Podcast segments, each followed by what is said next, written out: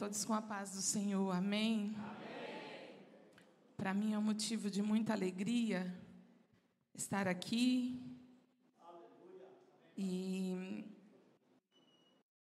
eu quero dizer para a igreja que tem dois anjos aqui. Não foi visão, não. Tem um me segurando da esquerda e outro da direita. Porque subir aqui no altar, para mim, é motivo de muita alegria, mas porém é um misto de, de responsabilidade. E eu fico muito nervosa de estar aqui, principalmente diante da igreja, diante de todos os pastores, mulheres de Deus que aqui tem. Então, para mim, é muita gratidão receber esta oportunidade. Eu louvo a Deus pela vida dos nossos pastores presidente, pastor Abraham Robson, pastora Norma Mendes, por todo o apoio e por acreditar no nosso ministério, o Ministério das Mulheres da ADEF. E eu louvo a Deus por este ministério, igreja, porque tem dado oportunidade para todas as pessoas que aqui chegam. Se você chegou a um mês na DEF, você pode ter certeza que você vai ter a oportunidade. Basta você entrar na visão. Se você entrar rápido na visão, você vai crescer e vai desenvolver. Então eu quero louvar a Deus pela vida do meu pastor presidente, da minha pastora Norma. Tenho um carinho muito grande. Sinto muito, às vezes, envergonhada de estar do lado dela e do lado dos nossos presidentes, mas é muita gratidão dentro de um coração. Louvar a Deus pela vida do nosso pastor vice-presidente, pastor Sâncio, a pastora Marta, a família da pastora Norma, da pastora Marta, os filhos, a continuidade deles, eu respeito muito, admiro muito, pastor Efferson, pastora Samara, Samuel, Maila e agora o Roger, né? Já faz parte, então, da família presidencial. Eu louvo a Deus pela vida também do nosso pastor da sede, pastor João, a nossa pastora Vanusa, e cumprimentando os nossos pastores locais aqui da nossa sede, eu quero cumprimentar todos os outros pastores e também cumprimentando a nossa pastora Vanusa, eu cumprimento a todas as outras pastoras, irmãs e missionárias que aqui estão neste ministério. Amém? Enquanto você está sentado, vai abrindo aí a sua Bíblia. E eu também quero louvar a Deus grandemente pela vida do meu esposo, pastor Jaime do Espírito Santo, que pela graça e pela misericórdia de Deus é pastor regional ali na região de Sintra, de Algueirão e de Meimachins não por causa da capacidade humana, mas porque Deus achou graça e colocou também esse sentimento no coração do nosso pastor presidente, porque a aprovação de um ministério de Deus é a confirmação através de um homem na terra. Um homem de Deus na terra ouve a voz de Deus no céu e executa na terra. Assim nós sabemos que nós temos a aprovação de Deus na terra. Amém? Abra sua Bíblia em 1 Samuel. Espero que eu não tenha esquecido nada da introdução por causa do nervosismo. Ah, os irmãos que estão conosco nas redes sociais, quero cumprimentar com a paz do Senhor. Que Deus possa falar com todos nós nesta noite. 1 Samuel, no capítulo 25. Aleluias.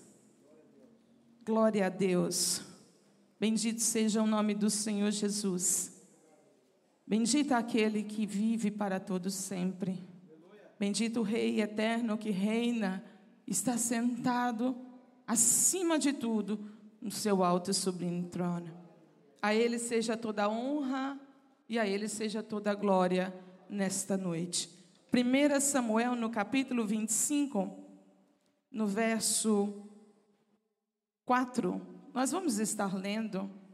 1 Samuel, no capítulo 25, no verso 4. Nós estamos no terceiro dia da festa da gratidão. Ainda faltam muitos dias para Deus derramar da glória dele. Você crê? é só o começo daquilo que Ele tem para as nossas vidas. A palavra do Senhor diz: Davi estava no deserto, quando ficou sabendo que Nabal tosquiava suas ovelhas. E por isso chamou dez jovens e os enviou, dizendo: Subi ao Carmelo, ide a Nabal e cumprimentai em meu nome, e assim lhe comunicareis minha mensagem. Paz seja contigo e com a tua casa e com tudo que possuis. Fiquei sabendo que tens tosqueadores, os teus pastores estiveram conosco. Nada lhes fizemos de mal. Pelo contrário, não deixamos que nada lhe faltasse em todo o tempo que estiveram no Carmelo. Indaga os teus servos e eles confirmarão o que digo. Portanto, possam de igual modo os meus moços encontrar acolhimento por tua parte, porque viemos em um dia festivo. Rogo-te, pois, que ofereças o que puderes aos teus servos e ao teu filho Davi. Os servos de Davi partiram e chegaram à presença de Nabal e transmitiram todas as palavras em nome de Davi e aguardaram uma resposta. Então Nabal retrucou aos mensageiros de Davi: Quem é Davi? Quem é o filho de Jessé? Hoje em dia há muitos servos que fogem do seu senhor. Tomaria o meu pão, a minha água, a carne do animal que abati para os meus tosqueadores e daria todo esse mantimento aos homens que não sei de onde vem? Agora vamos pular para o verso 35. Amém? Jesus está na casa? Amém.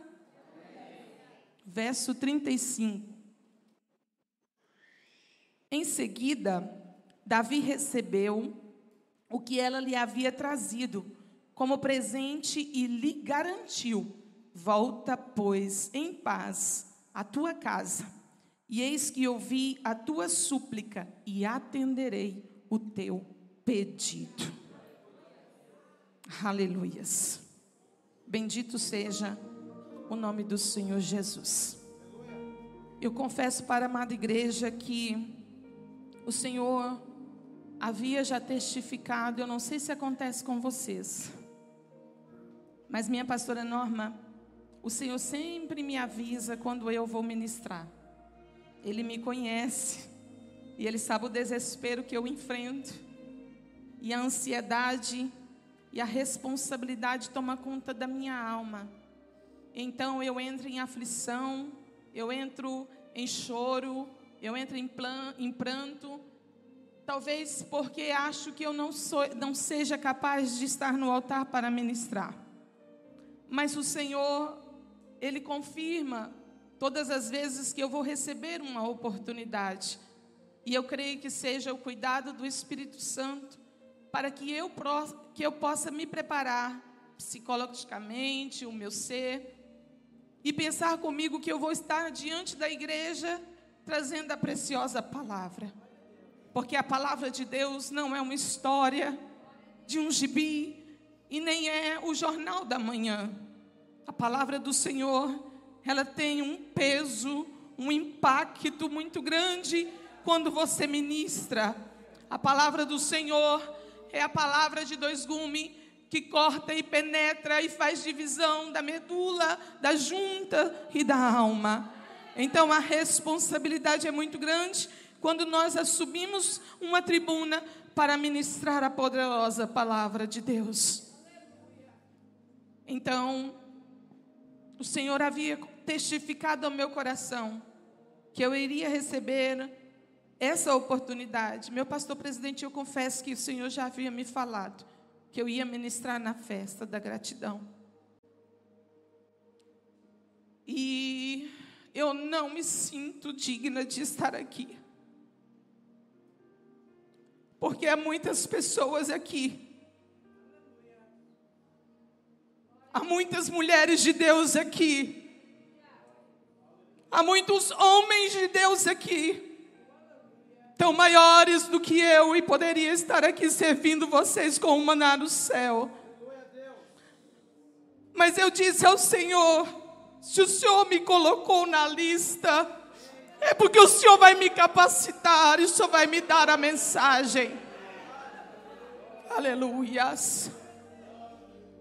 E eu choro mesmo, de gratidão ao Senhor, porque eu não estaria aqui se não fosse Ele. Eu não estaria neste altar, eu não estaria nesta casa, e eu não estaria nem na Europa se não fosse a mão de Deus. Então eu me transbordo de felicidade através das minhas lágrimas, em gratidão ao meu Senhor, porque eu não merecia, mas Ele quis. Essa palavra fala muito ao meu coração, porque a gratidão, a definição da palavra gratidão, é a prontidão que uma pessoa tem em mostrar apreço e retribuir gentilezas e favores. O maior pecado, meus queridos, que possa existir se chama ingratidão. A ingratidão é como uma lança que é lançada sobre o teu peito e atravessa a sua alma e fica um buraco. E este buraco, à medida dos anos, se Deus não fechar, vira um sentimento chamado vingança. Essa lança atravessa o nosso coração. E aí você olha todo esforço, todo tempo gasto, todo investimento, todo amor aplicado, todo cuidado, aquilo desmorona na sua frente. Sentimento de ingratidão não pode existir no meio do povo de Deus. O sentimento de ingratidão não pode existir na nossa vida. Porque há pessoas que pagam um grande preço, que jejumam e que oram, e que estão dispostas a amar a nossa vida incondicionalmente. E nós precisamos nessa noite ser tocados pelo Espírito Santo de Deus e perceber o que significa a palavra gratidão. A palavra de Deus diz que no capítulo 25 de 1 Samuel, o profeta Samuel morre. Então, Davi desce para o deserto. E por que que Davi está no deserto? Porque ele está fugindo do rei Saul. O rei Saul era o rei da nação de Israel, mas ele estava perseguindo Davi porque Davi tinha se destacado no meio. Davi tinha matado um gigante. Davi estava sendo louvado entre as mulheres de Israel. E foi por isso que Saul, com inveja e ciúme no teu coração, começou a perseguir Davi, querendo matar a vida de Davi. Só para você entender o ódio que havia no coração de Saul.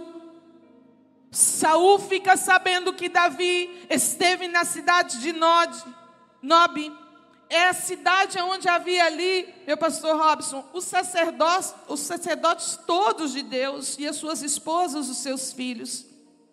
Saul teve a capacidade de chamar o sacerdote Aimeleque na sua frente, interrogar ele sobre o abrigo que ele deu para Davi e ele dizendo: Eu não fiz mal nenhum, eu consultei sim a Deus por ele. Porém, eu não fiz isso muitas vezes. Saul, com ódio de Davi, manda exterminar a casa de Abimeleque. Morre o sacerdote, morre a esposa, morre os filhos. E como não se bastasse, mata a cidade inteira. Mata os animais, mata os bebês de colo. Ao fio da espada não sobra um. Na realidade, a Bíblia fala que sobra apenas um para fugir. Oh Deus. Davi esteve na presença do sacerdote, estava com fome.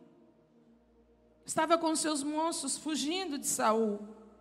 Meleque diz para ele: Olha, eu não tenho aqui pão, mas eu tenho pão da mesa, da proposição se vocês não tiverem tocado em mulheres, vocês estão santificados, podem comer o pão.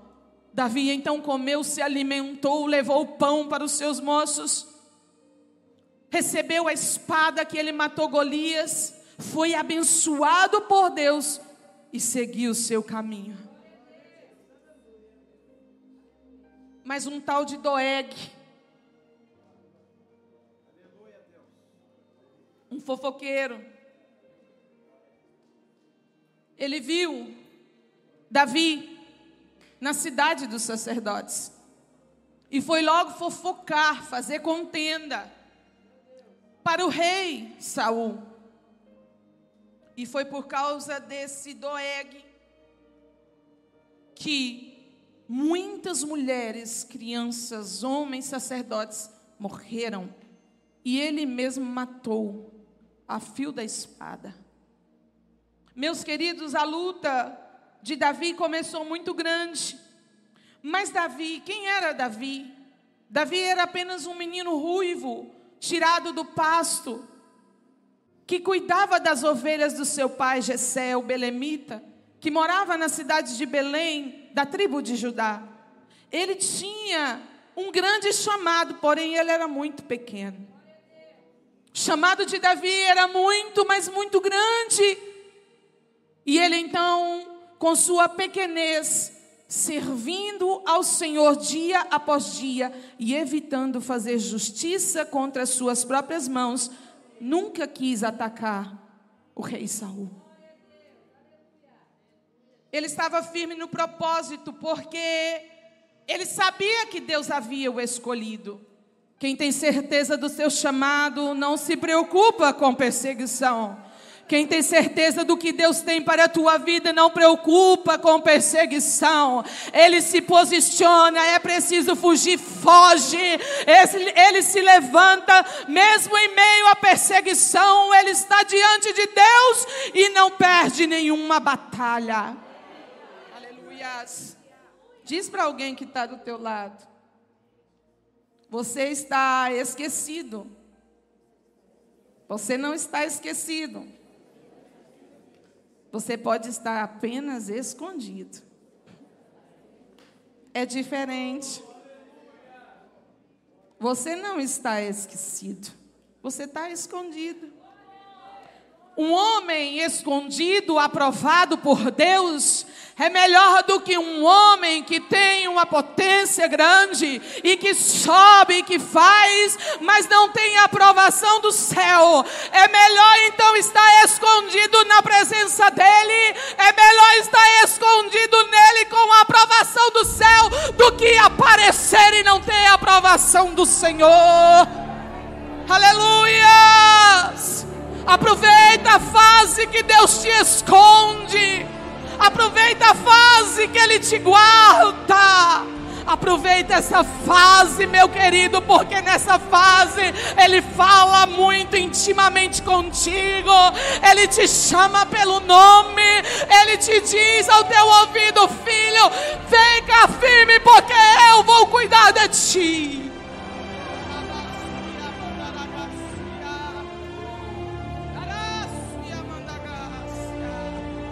Aproveita a fase do anonimato. Não queira aparecer antes da hora. Deixa. Fica escondido mesmo. Fica ali no cantinho. Fica lá fazendo o teu trabalho, fica no som, fica na porta, fica lá fora, fica cuidando das crianças. Não tem problema não, a fase do esconderijo de Deus é a fase que ele te prepara para poder te apresentar. Fica escondido nele.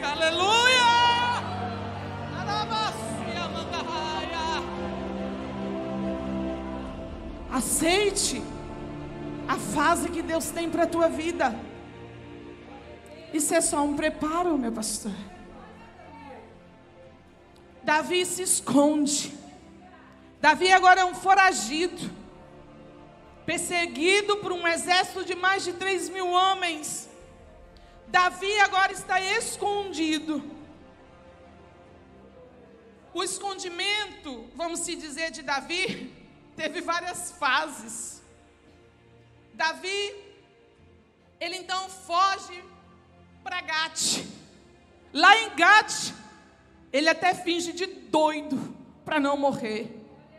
No nosso esconderijo, a gente vai fingir de doido. Ter situação que você vai ter que fingir de desentendida, minha querida. Sabe por quê? Para que a sua fé não morra. Há palavras que vão dizer para você no escondido, que vão tentar abalar a tua fé mas Deus está dizendo: fica firme, fica firme no meu esconderijo. Vai chegar um tempo em que eu vou te apresentar, e quando eu te apresentar, a capacidade do céu vai descer sobre a tua vida. Você pode adorar a Deus, você pode levantar as suas mãos para o céu. Diga bendito aquele que vive e que reina, porque Ele faz e acontece. Aproveita o esconderijo. Ah, aproveita o anonimato. Não queira apressar aquilo que Deus tem para a tua vida, tudo é no tempo de Deus. Tudo tem um momento certo. Quem sabe você não vai pregar na festa da gratidão, mas Deus está preparando o cenário, Deus está preparando um dia, e esse dia Deus vai derramar graça, Ele vai te colocar entre os príncipes dessa terra. Pode não ser nesse ano, mas quem sabe é o ano que vem. Pode não ser no ano que vem, mas quem sabe em 2025. Prepara, fica escondido. Aleluia. Aleluia. Se fosse por capacidade minha, eu não conseguia nem subir ali.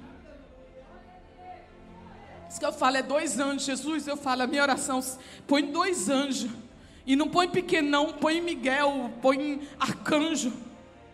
Porque senão eu não consigo nem subir.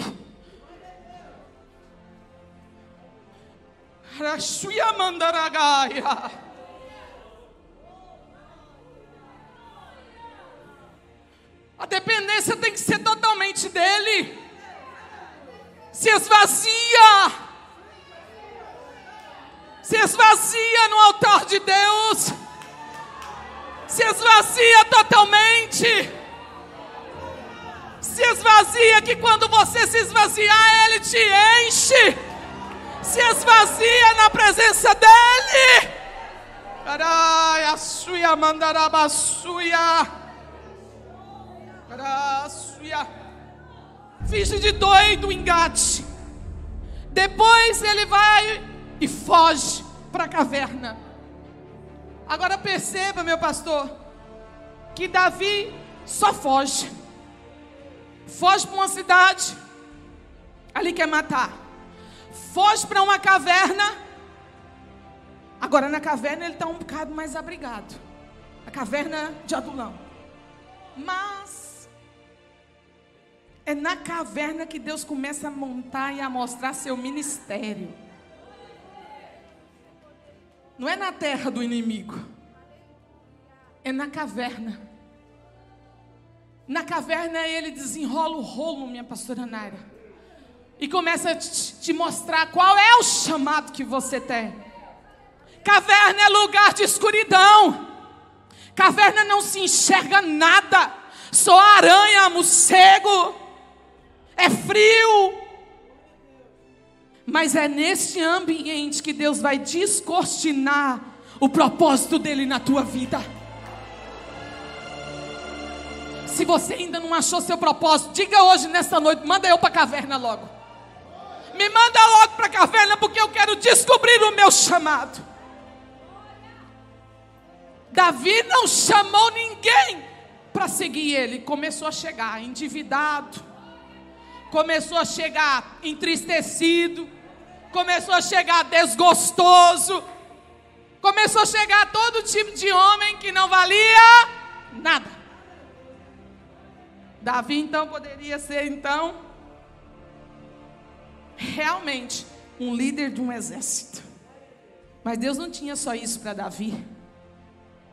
Deus tinha algo muito maior. Quando você descobre o seu chamado, Deus diz para você: você só viu a ponta do iceberg. Eu tenho muito mais para a tua vida. Eu tenho muito mais para a tua história. Não vai ficar apenas nisso. Não vai ficar apenas nesses 50 crentes da tua igreja, meu pastor. Deus tem multidões para te entregar. Mas não saia da caverna enquanto Ele não mandar.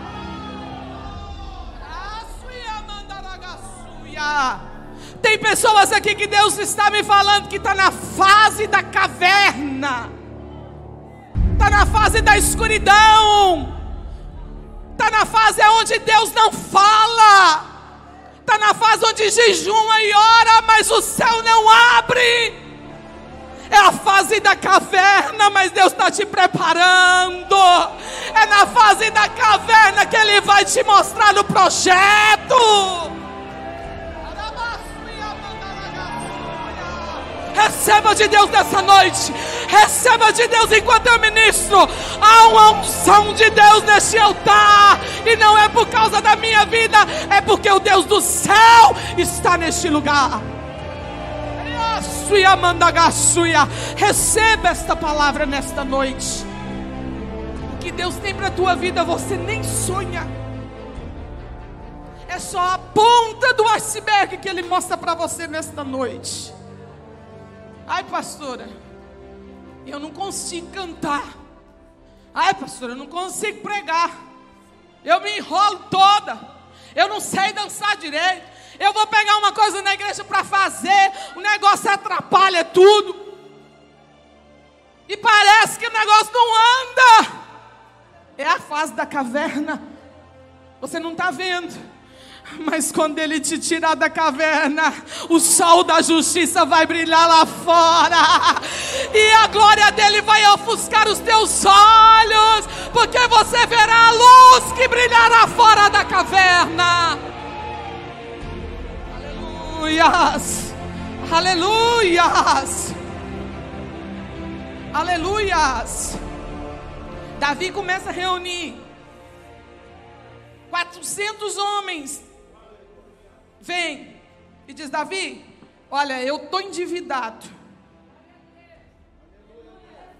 Diz para seu irmão aí: Eu sei que você está numa prova, você só não me contou.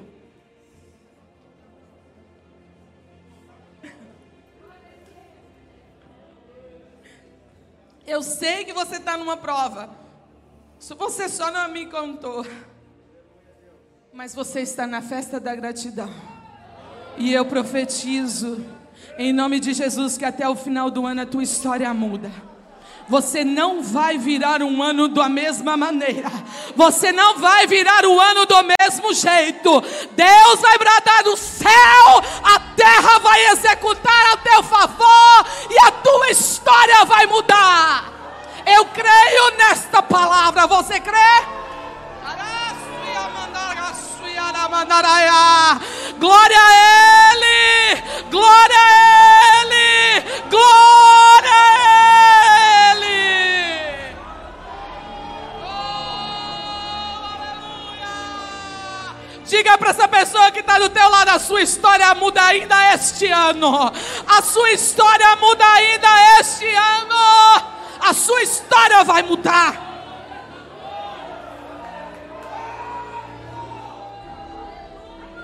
Depois da caverna ele sai. Consegue começar a enxergar o projeto, o propósito, porque está vendo a luz do dia. Fase da caverna é difícil, meu querido. Você não enxerga nada. Você fica confuso daquilo que Deus te chamou.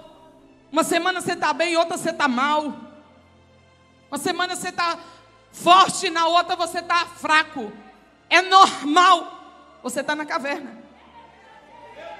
Sai para fora para você ver a luz do dia, sai. Sai para fora para você ver o brilho dele, sai. Sai dessa cama, sai. Sai dessa depressão, sai. Sai dessa vida hoje, porque ele vai brilhar na tua vida e vai mostrar do que ele é capaz. Davi foge para Moab. Davi só foge. E lá ele vai esconder a família dele. Porque quem está sendo perseguido, você não é perseguido sozinho, eles perseguem você, sua família, sua mãe, seu pai, seus filhos, não tem nada a ver. Então ele se preocupa em esconder a família dele em Moab. Depois Davi foge para a floresta. É tanta fase, né? Quando você pensa que você viu a luz do dia, você só sai dali para esconder os seus. Aí depois você pensa, já está tudo tranquilo. Não. Saul vem aí, está armado até os dentes. Aí você corre novamente e vai para a floresta. A enfrentar ali todo quanto é tipo de bicho. Tudo quanto é tipo de animal. Sai da floresta e foge para a cidade de Keila. E a Bíblia diz, em algumas situações, em 1 Samuel, no capítulo 23, no verso 13, que ele vagava sem rumo. Vai ter momento na sua vida que você não vai ter para onde fugir. Você vai começar a vagar sem rumo. Mas o vagar sem rumo de Davi era sempre na direção de Deus. Essa era a diferença. Ele consultava a Deus até para vagar. Ei, meu querido, eu quero dizer uma coisa para você que está se sentindo deslocado. Você está sentindo sem controle. Acha que Deus não está no controle da tua vida. Você está se sentindo deslocado. Eu sei que esse negócio de fugir é muito difícil. Mas o Senhor está dizendo para você: há um GPS do céu que está sobre a tua vida e que não te deixa vacilar os teus pés para onde você for. Ele está de olho em você.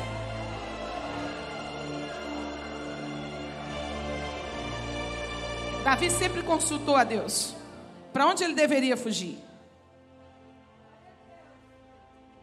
E sabe o que eu aprendo com isso?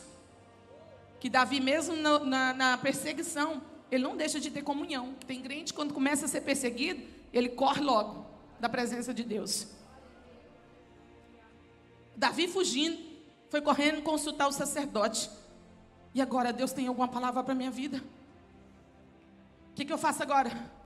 E Deus dava sempre uma resposta. Deus sempre uma resposta para ele. A fase de fugir vai passar. Fica calmo e tranquilo. Porque há um propósito de Deus para ser executado na terra através da sua vida. E isso é apenas uma fase. Vai passar. Olha, Davi depois chega a um novo cenário, o deserto. Repita comigo. Eu já passei por muitos cenários difíceis. Porém, o deserto o deserto não tem nada igual. É só para os fortes. Tem gente que nessa trajetória de se esconder em Deus se perde. E no deserto é a fase mais difícil, meu pastor Jefferson Kennedy. É estar no deserto. A palavra do Senhor diz que no deserto ele se esconde nas, nas colinas, nas montanhas. E na cidade de Maom havia ali um senhor chamado Nabal. Nabal, ele era um homem muito abastado. A Bíblia diz que ele possuía três mil ovelhas, mil cabras, e ele tinha muitos servos, dinheiro de sobra. Porém, ele era mau. Ele não sabia agradecer, ele era ingrato. Ele tinha uma esposa chamada Abigail. E a Bíblia vai dizer que ela era de boa aparência e inteligente. Davi, então, a palavra do Senhor diz que ele cuida dos tosqueadores desse senhor chamado Nabal. Quando eles estavam no deserto, Davi dá proteção para esses tosqueadores dele.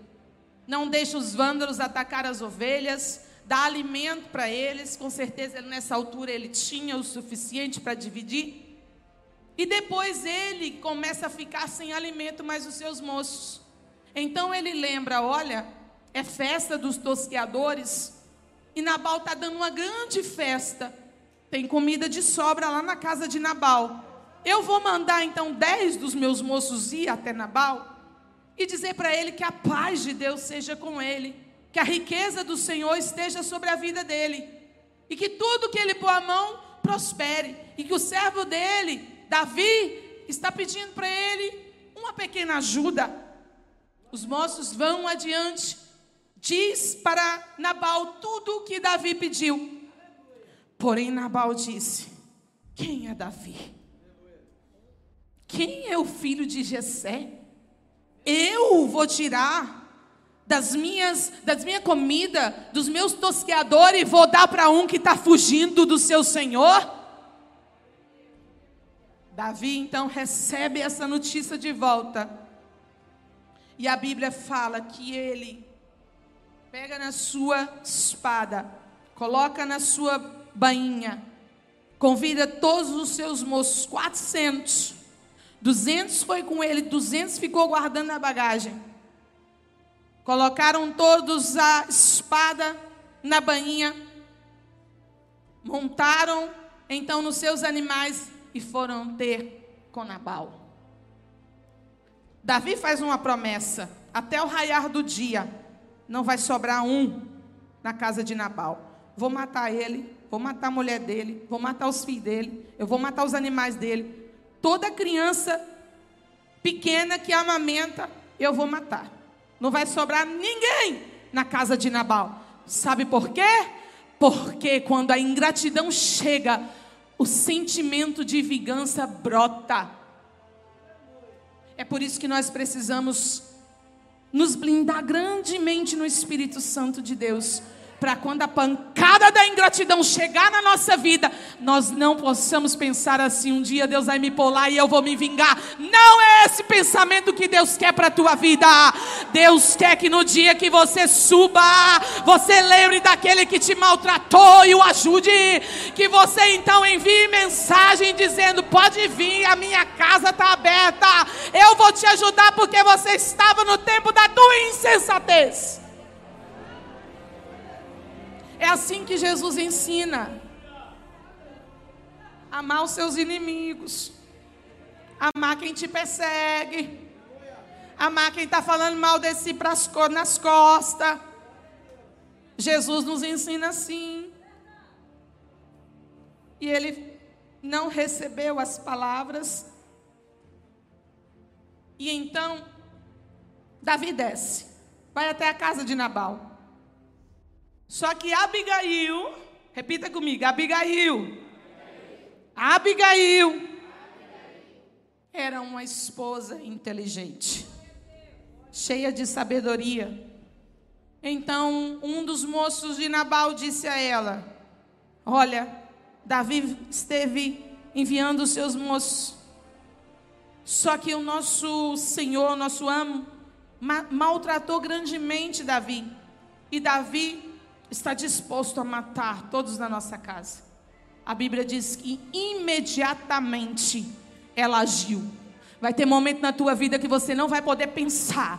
Você vai ter que agir imediatamente para livrar a tua casa, imediatamente para livrar o teu ministério, imediatamente para livrar aqueles que estão debaixo da tua autoridade. Vai ter momento que não vai dar para pensar, vai ter que agir. E Deus está dizendo nesta noite: é tempo de agir. Aleluia! Aleluia! Não dá para calcular, não dá para pensar. Tem hora que tem que agir, tem hora que tem que estar tá pronto, tem hora que tem que dizer: Eu estou disposta, eu estou aqui para servir.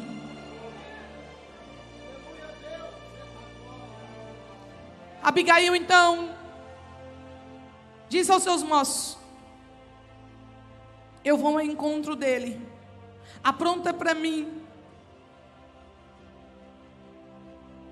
o jumento, coloca lá no, no jumento, 200 pães, dois odres de vinho, cinco ovelhas preparadas, cinco medidas de grãos tostados, 100 bolo de uva passas, 200 bolos de figo prensado, carrega tudo para mim no jumento que eu vou até Davi.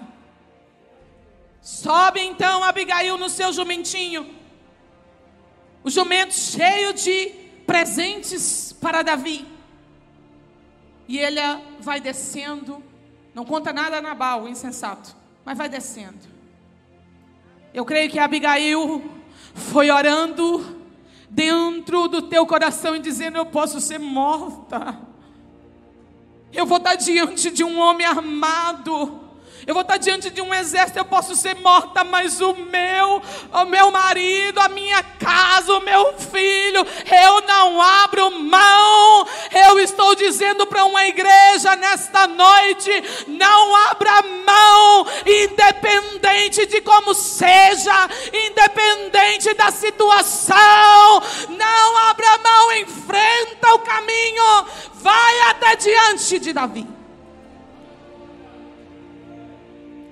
Ela então desce. A palavra do Senhor fala que Abigail vê Davi. E ela então desce correndo do jumento e coloca o seu rosto em terra. Se prostra diante de Davi e começa a interceder. Ela não começa a orar. Orar eu oro por todos, eu oro por mim, pela minha casa, mas a intercessão é diferente. A intercessão você se coloca no lugar daquele que merece morrer, daquele que merece não ter a graça de Deus, daquele que está perdido, que não conhece a palavra do Senhor. Isso é intercessão. Ela então, Abigail, ela entra então num momento de intercessão. E olha as palavras dela: Senhor, a culpa é toda minha. Não dê atenção a Nabal, ele é insensato, o próprio nome dele já diz. Fui eu que não vi os seus mensageiros quando esse esteve lá na minha casa. E eu trouxe esses presentes aqui para o Senhor, mas eu te suplico, esqueça essa ofensa. Não faça justiça com as suas próprias mãos, certamente Deus fará o teu reino duradouro e próspero. Quando o Senhor estiver lá no trono, não tenha em suas mãos sangues inocentes. E quando Deus tiver te abençoado, lembra da tua serva uma oração intercessória muda o curso da justiça. A justiça é aquilo que nós merecemos por parte de Deus, porque não merecemos estar aqui, mas a graça e a misericórdia dele nos colocou aqui. Então, a palavra do Senhor diz que a oração intercessória de Abigail ela tocou o coração de Davi. Então Davi disse para ela: Eu louvo a Deus pela tua vida. Eu louvo a Deus por este encontro, porque você evitou que eu vingasse com as minhas próprias mãos. Aqui tem homens de Deus e mulheres de Deus que intercedem uns pelos outros e dizendo: Senhor, poupa mais um dia poupa mais uma semana, poupa mais um ano. Essa é a igreja chamada Abigail. A igreja Abigail, ela está disposta a interceder, ela está disposta a pagar o preço por aqueles que não merecem. Se coloque de pé em nome de Jesus. Um dia eu e você estava na nossa condição de Nabal um dia eu e você não merecíamos. Um dia eu e você éramos rude, éramos insensatos, os nossos corações eram mesmo mal, mas havia uma igreja chamada Abigail. Uma igreja Abigail intercedia pela minha vida. A igreja Abigail intercedia pela tua vida.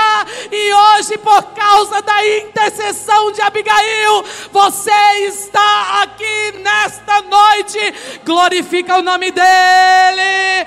Glorifica o nome dEle. Você era Nabal. Alguém intercedeu por você. Quem sabe a sua Abigail já mora no céu. Quem sabe alguém que pagou um preço grande pela tua vida através da intercessão já não está aqui, mas você hoje é a igreja chamada Abigail, e é tempo de interceder por aqueles que não conhecem a, a graça, a misericórdia de Deus que é favorável a todos nós no tempo de hoje. Igreja chamada Abigail. Você está na terra, você está aqui. E é tempo de interceder, é tempo de clamar, é tempo de caminhar chorando. Livra aqueles que não conhecem a palavra de Deus da morte, através da tua intercessão. Interceda dia e noite por quem não merece. Quem sabe, quem sabe, o Senhor pode virar o quadro e transformar aquela vida. Todos os dias, a igreja Abigail se coloca em defesa de alguém desprovido de graça. Todos os dias há uma intercessão sobre nabais que estão na nossa vida. E a intercessão muda a história de alguém. A intercessão muda a história de alguém. Davi foi tocado pela intercessão de Abigail. O céu é tocado através da tua intercessão. Deus pode mudar o curso da tua família. Deus pode mudar o curso da tua história se você interceder, se você clamar, se você buscar por aqueles que não merecem. Você chama hoje, igreja Abigail. Eu agradeço a oportunidade no nome de Jesus.